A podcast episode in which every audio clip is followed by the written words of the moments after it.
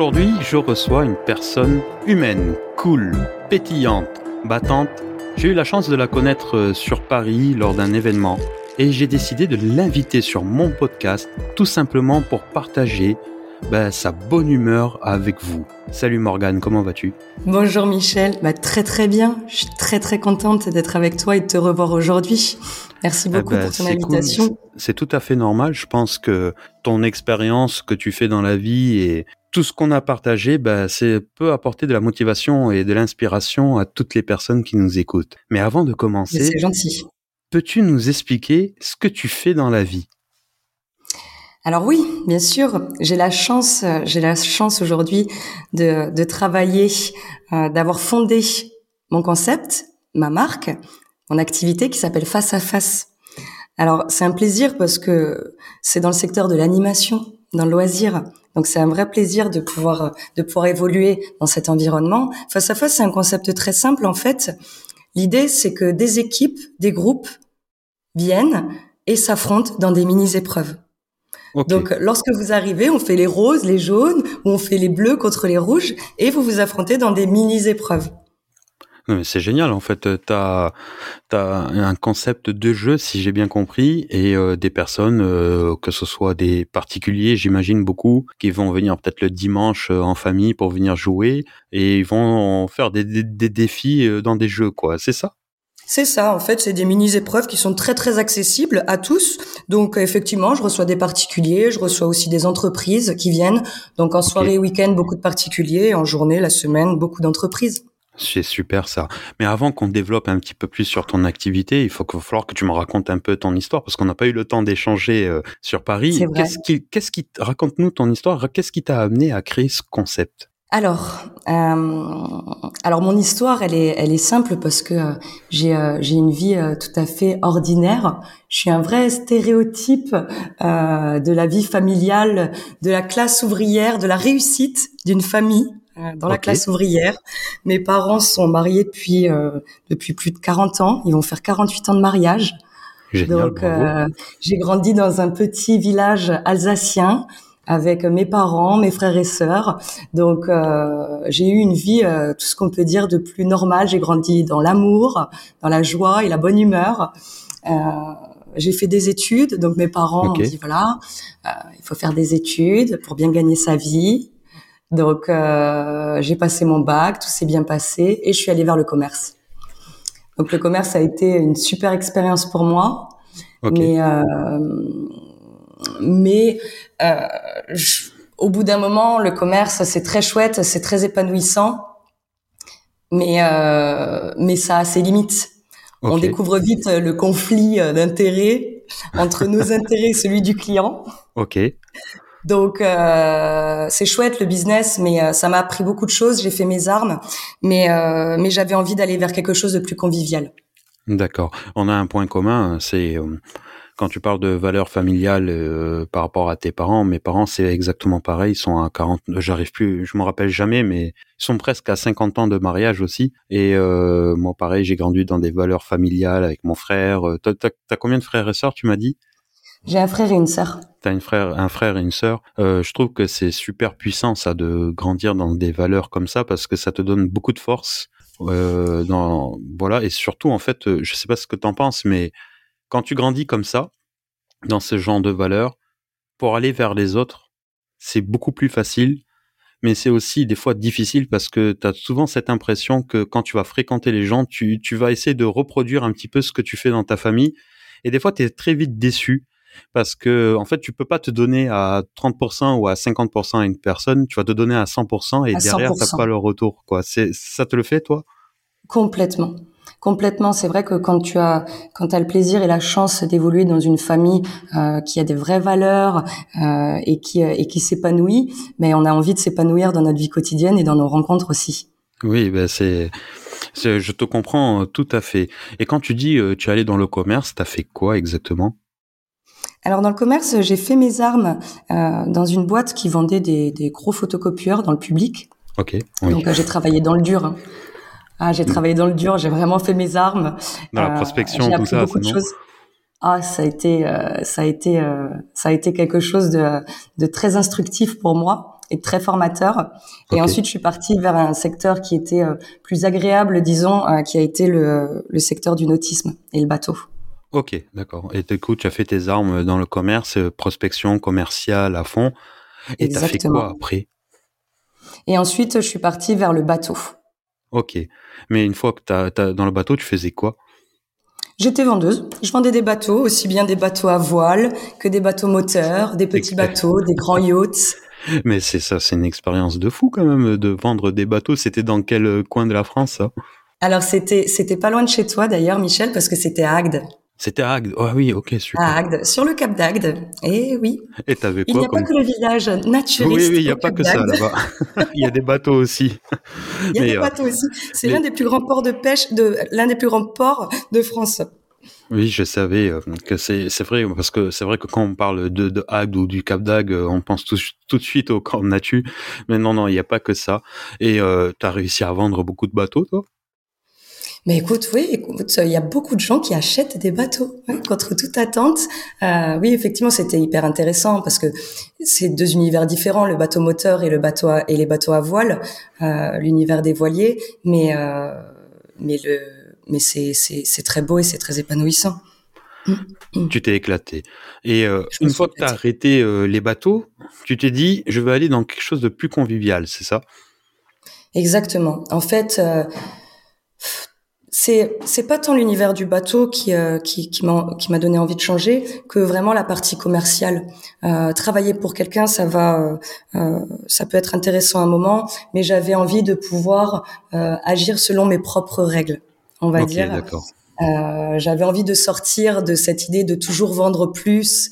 Euh, quand je dis qu'il y a un gros flux d'intérêt, c'est que bah il faut toujours vendre plus, euh, plus cher.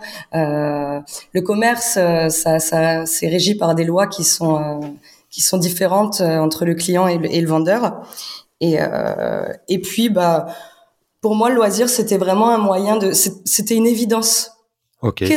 Quoi de mieux que que le bateau que quoi de mieux, de plus sympa, de plus bah allons vers du loisir, allons vers des jeux? Et du coup, euh, mais tu étais déjà dans un univers avant de créer ton entreprise. Aujourd'hui, ton concept, tu avais déjà un univers de jeu dans le ou dans le sport, quelque chose, t'es sportif. ça t'est venu comme ça? Ça m'est venu comme ça. Alors j'ai toujours aimé les jeux, mais tu sais comment c'est les jeux? Enfin, je veux dire, je sais pas si vous faites des jeux de société ou des jeux en famille, mais il y a toujours quelqu'un qui décroche. C'est difficile de trouver des, des, des gens avec qui faire des jeux. J'avoue, c'est vrai. On joue plus. C'est difficile de trouver un jeu qui plaise à tout le monde. Parce que le jeu, alors soit c'est un jeu de société, il y en a la moitié qui disent oh moi c'est pas mon truc, je veux pas suivre.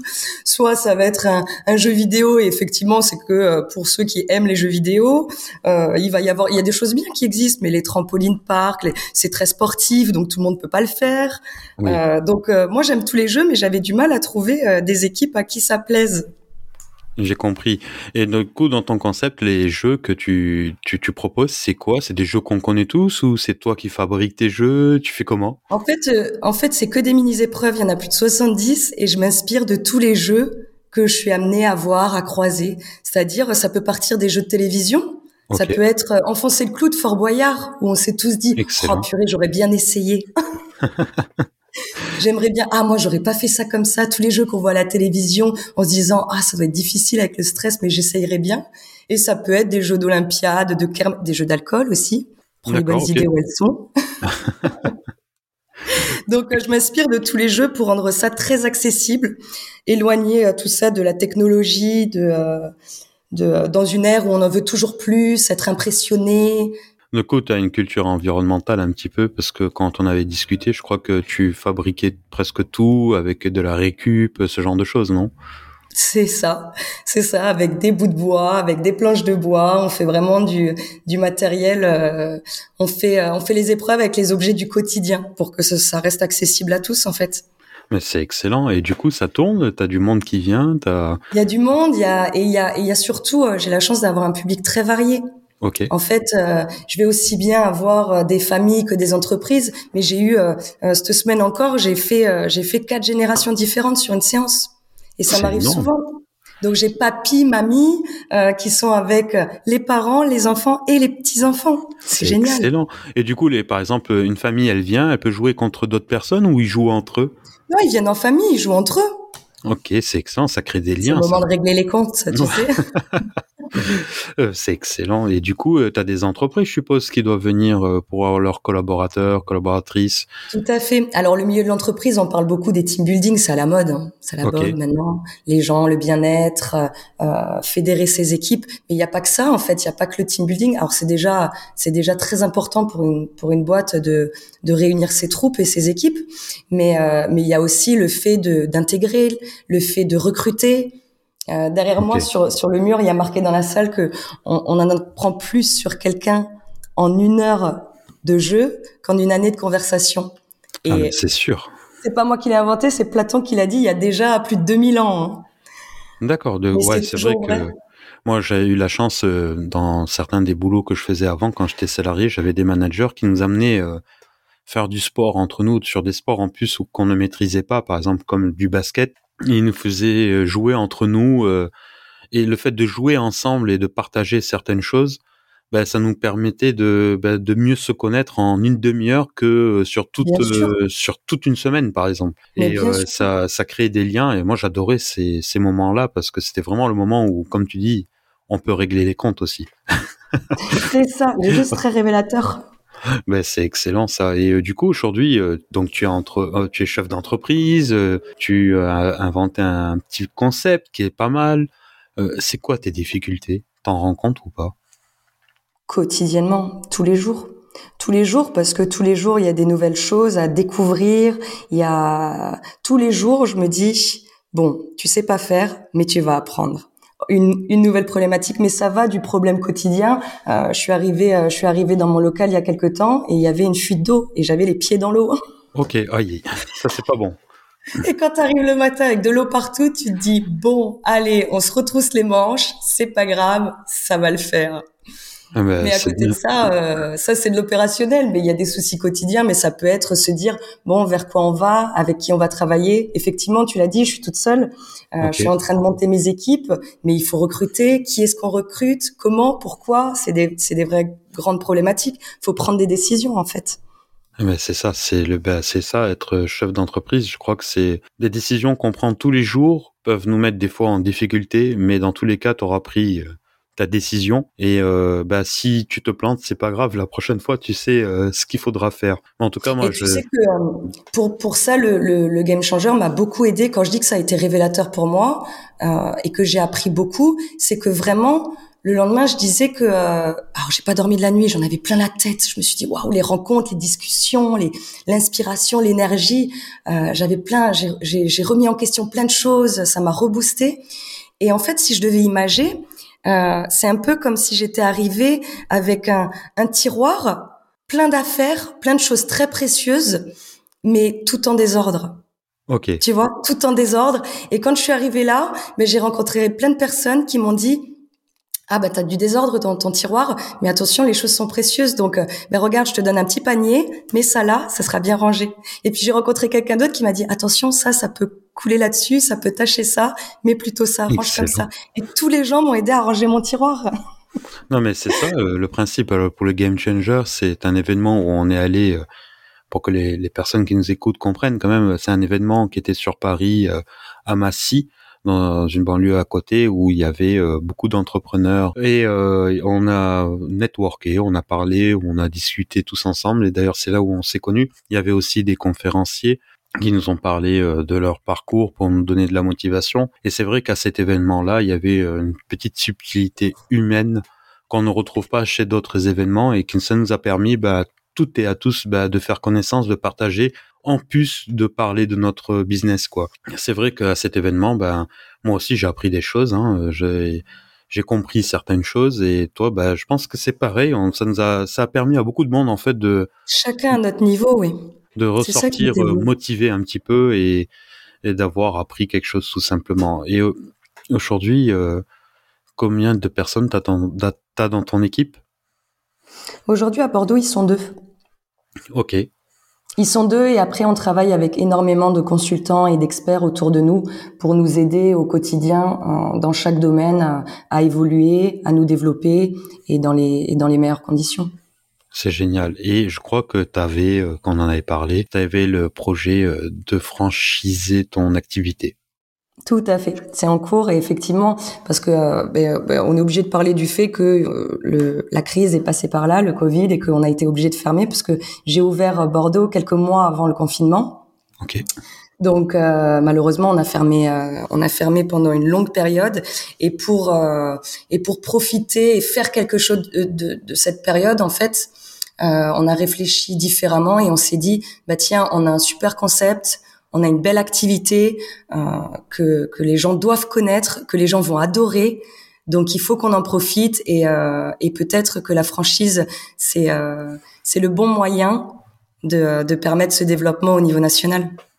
Bah, Donc on a travaillé euh, là-dessus. Moi je te, je te, souhaite euh, de qu'il y ait 1000 franchises en France, que ton activité se développe parce que franchement d'avoir parlé avec toi et de faire euh, en plus ce podcast, c'est t'as beaucoup de valeurs humaines, tu vois, et familiales aussi, ça se ressent. Et j'ai l'impression que tu es plus passionné que avant même de rechercher le l'argent, tu vois. Certains des fois, quand on y crée une entreprise, ils courent après l'argent, ils courent après le chiffre. Et toi, j'ai plus cette impression que tu veux partager une passion, partager quelque, des valeurs humaines et aussi environnementales parce que tu fais des choses euh, qui permettent de ben de faire attention à la planète et en plus euh, tu ramènes un petit peu les adultes euh, à, euh, à leur enfance et des fois ça manque. Et je crois que le point commun que nous avons c'est que en gros dans nos activités ce qui nous importe c'est d'apporter du positif aux autres. Et si on peut gagner notre vie de cette manière-là ben tant mieux. Mais on court pas après après l'argent. Ben en tout cas moi je voudrais que ton projet il explose et je te je te le souhaite à fond quoi c'est gentil, Michel. Merci beaucoup. Bah, c'est normal. Hein. Euh, on va bientôt terminer euh, ce podcast, mais avant de, de finir, je, je, pose toujours deux questions à mes invités. La première question que je vais te poser, c'est qu'est-ce que tu pourrais dire à toutes les personnes qui nous écoutent, qui ont un projet professionnel? Qu'est-ce que tu pourrais leur dire pour les motiver? Alors, je dirais pour moi, le plus important, c'est d'être heureux. C'est d'être bien, de prendre du plaisir. Vraiment. Mais, mais pas d'être, pas de paraître heureux. De l'être vraiment. Et je pense que quand on prend vraiment du plaisir, les gens le sentent et, euh, et ça attire que du positif. Donc, euh, et c'est important de pas juste paraître heureux. Alors, je, je paraître heureux, je dis pas ça pour les réseaux, pour l'image, pour le, mais quelquefois dans notre inconscient, on croit qu'il faut faire les choses comme ça. Mais non, en fait, soyez, soyez vous-même, écoutez-vous, prenez du plaisir et les gens ça en prendront autour de vous. Et dans le business, c'est vrai aussi pour euh, pour nous et nos clients. Si on prend du plaisir avec nos clients, ils en prennent avec nous et ils le ressentent directement. Mais ça, c'est une, c'est un combat que j'ai sur les réseaux. C'est une de mes principales euh, actions. C'est en disant qu'il faut être heureux dans notre travail, tout simplement parce que ben je vais être un peu dur. Hein. Tu la vie, euh, c'est euh, tu nais, ok, et un jour tu vas mourir. Et si euh, tu passes tout ton temps en fait à te prendre la tête sur comment gagner de l'argent et que derrière t'es pas heureux, le jour où tu pars, bah tu auras perdu énormément de temps. Donc il faut vivre de jour au jour, mais il faut réussir à prendre son temps, il faut pas s'oublier et être heureux. Mais en tout cas, ouais, ça, je suis complètement d'accord avec toi. Dernière question. Dis-moi. Oui, j'essaye d'être optimiste. Et d'ailleurs, je m'étais autoproclamé il y a un an quand je suis arrivé sur les réseaux influenceur d'optimisme. J'adore l'optimisme. Mais tu sais, le vrai optimisme, hein, pas celui où tout est beau, c'est comprendre dans quelle galère tu es pour essayer de trouver des solutions. Et si tu es déjà dans ça, tu commences à être optimiste ah, Tu sais, il y a une chose, je, je me pose beaucoup de questions au quotidien, mais il y a une chose dont je suis certaine dans la vie, c'est que je serai toujours heureuse. Ah ben ça c'est vraiment parce que, c'est un état d'esprit en fait. Personne peut me personne peut me dire tu vas. Il peut m'arriver tout. Voilà, on est on, on peut pas tout contrôler dans la vie, donc il, mais on agit euh, avec ce qu'on a. C'est sûr qu'on décide pas. Par contre, dans notre tête, personne peut choisir à notre place. C'est nous qui sommes dans l'état dans lequel on se met. Donc, euh, Je, suis d'accord. On va faire des, des, publications ensemble sur l'optimisme des vidéos pour, pour aider les autres. Bon, en tout cas, voilà. Dernière question. Si je devais inviter euh, une personne euh, dans mon podcast, laquelle me conseillerais-tu? Hormis mes parents? Oui. qui sont euh, qui seraient très inspirants et qui te plairaient beaucoup. Ben vas-y, hein, euh, Qui sont de vrais modèles de réussite. Euh, je pense à je pense à quelqu'un qui me paraît très évident, qui s'appelle Philippe Gabier. Ok, je connais pas. Et qui fait parfaitement le lien avec ce qu'on vient de dire parce qu'il a écrit un bouquin sur euh, sur l'éloge. Alors l'éloge de la chance, il a fait, mais il a aussi fait l'éloge de l'optimisme. Ok, d'accord. Ah, ce serait super intéressant. Ben, c'est quelqu'un de très, intéressant, très intéressant, très positif, très très euh, qui il te plaira beaucoup. Il te ben, C'est génial. Ben en tout cas, euh, merci pour le conseil. Merci euh, d'avoir été là, d'avoir participé à ce podcast. Je te souhaite plein de réussite. J'espère voir partout euh, ben, ton concept. D'ailleurs, dis-nous comment il s'appelle avant de finir. Comment il s'appelle? Comment ton concept il s'appelle? Face à face. Face à face et euh, il est à Bordeaux. Donc n'hésitez pas, si vous êtes de Bordeaux, allez au moins, au pire, vous allez boire un café, vous allez visiter, vous allez voir, elle est super gentille. Et si euh, ah, c'est good, allez jouer aussi. En tout cas, voilà, plein de réussite. Je te remercie beaucoup et je te dis à très bientôt. À très vite, Michel, et merci encore pour ton invitation. Merci pour, euh, pour, tout, ce que, pour tout ce que tu me transmets. Avec grand plaisir. Ciao. Salut. Merci à toutes et à tous pour votre écoute. Je vous dis à très bientôt pour un nouveau podcast.